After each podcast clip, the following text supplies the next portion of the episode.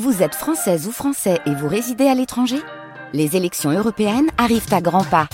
Rendez-vous le dimanche 9 juin pour élire les représentants français au Parlement européen. Ou le samedi 8 juin si vous résidez sur le continent américain ou dans les Caraïbes. Bon vote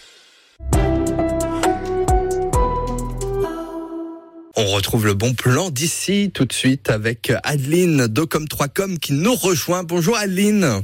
Bonjour Nathan, bonjour à tous. Et vous nous parlez là des créateurs de contenu ce matin. Oui, tout à fait. Donc un créateur de contenu, c'est une personne physique qui va faire du contenu, bien sûr, donc des photos, des vidéos pour les réseaux sociaux. Et en fait, on peut distinguer deux types de créateurs de contenu qui vont venir répondre chacun à des problématiques, des objectifs des entreprises qui veulent se faire connaître.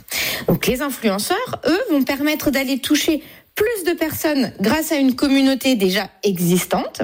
Et les créateurs de contenu dits UGC, alors User Generated Content, je vous épargne l'anglais Nathan aujourd'hui. merci beaucoup.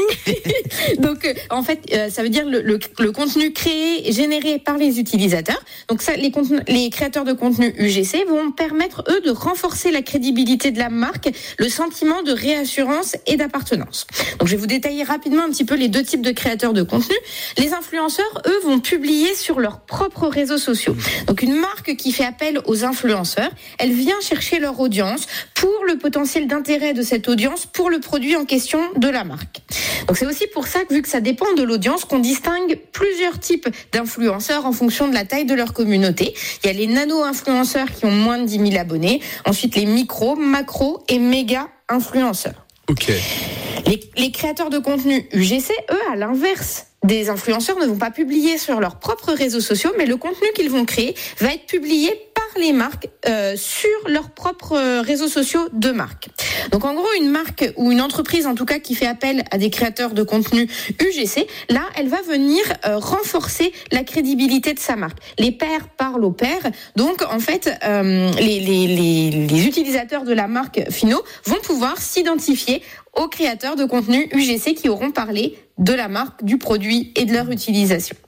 Donc euh, que vous choisissiez en tant qu'entreprise de vous faire connaître grâce à des influenceurs ou grâce à des créateurs de contenu UGC, les deux doivent être rémunérés. Hein. Aujourd'hui, il y a aussi une loi qui encadre tout ça parce qu'on le sait, les influenceurs n'ont pas toujours eu bonne presse, donc il y a quand même euh, eu une législation qui est tombée pour encadrer le tout, qui est pas d'abus. Vous pouvez même demander à vos influenceurs, par exemple avec qui vous travaillez, d'obtenir une certaine certification. Donc voilà, les choses sont en train de, de, de se clarifier à ce niveau-là. Et donc euh, en tant qu'entreprise franc-comtoise, selon vos objectifs, si vous voulez vous faire connaître de plus de personnes ou si vous voulez aussi renforcer votre crédibilité auprès de votre cible, vous pouvez faire appel euh, aux créateurs de contenu UGC ou aux influenceurs. Il y en a même en local. Euh, N'hésitez pas à faire appel à eux si cela vous parle. Eh ben ça c'est bien noté. Donc voilà les créateurs de contenu pour faire euh, connaître sa marque, ses activités. On met toutes les infos évidemment sur vos réseaux. Euh, Ocom3com, c'est euh, comme ça que ça s'appelle. Merci beaucoup Adeline. Merci, bonne journée. Et bonne journée à toi également.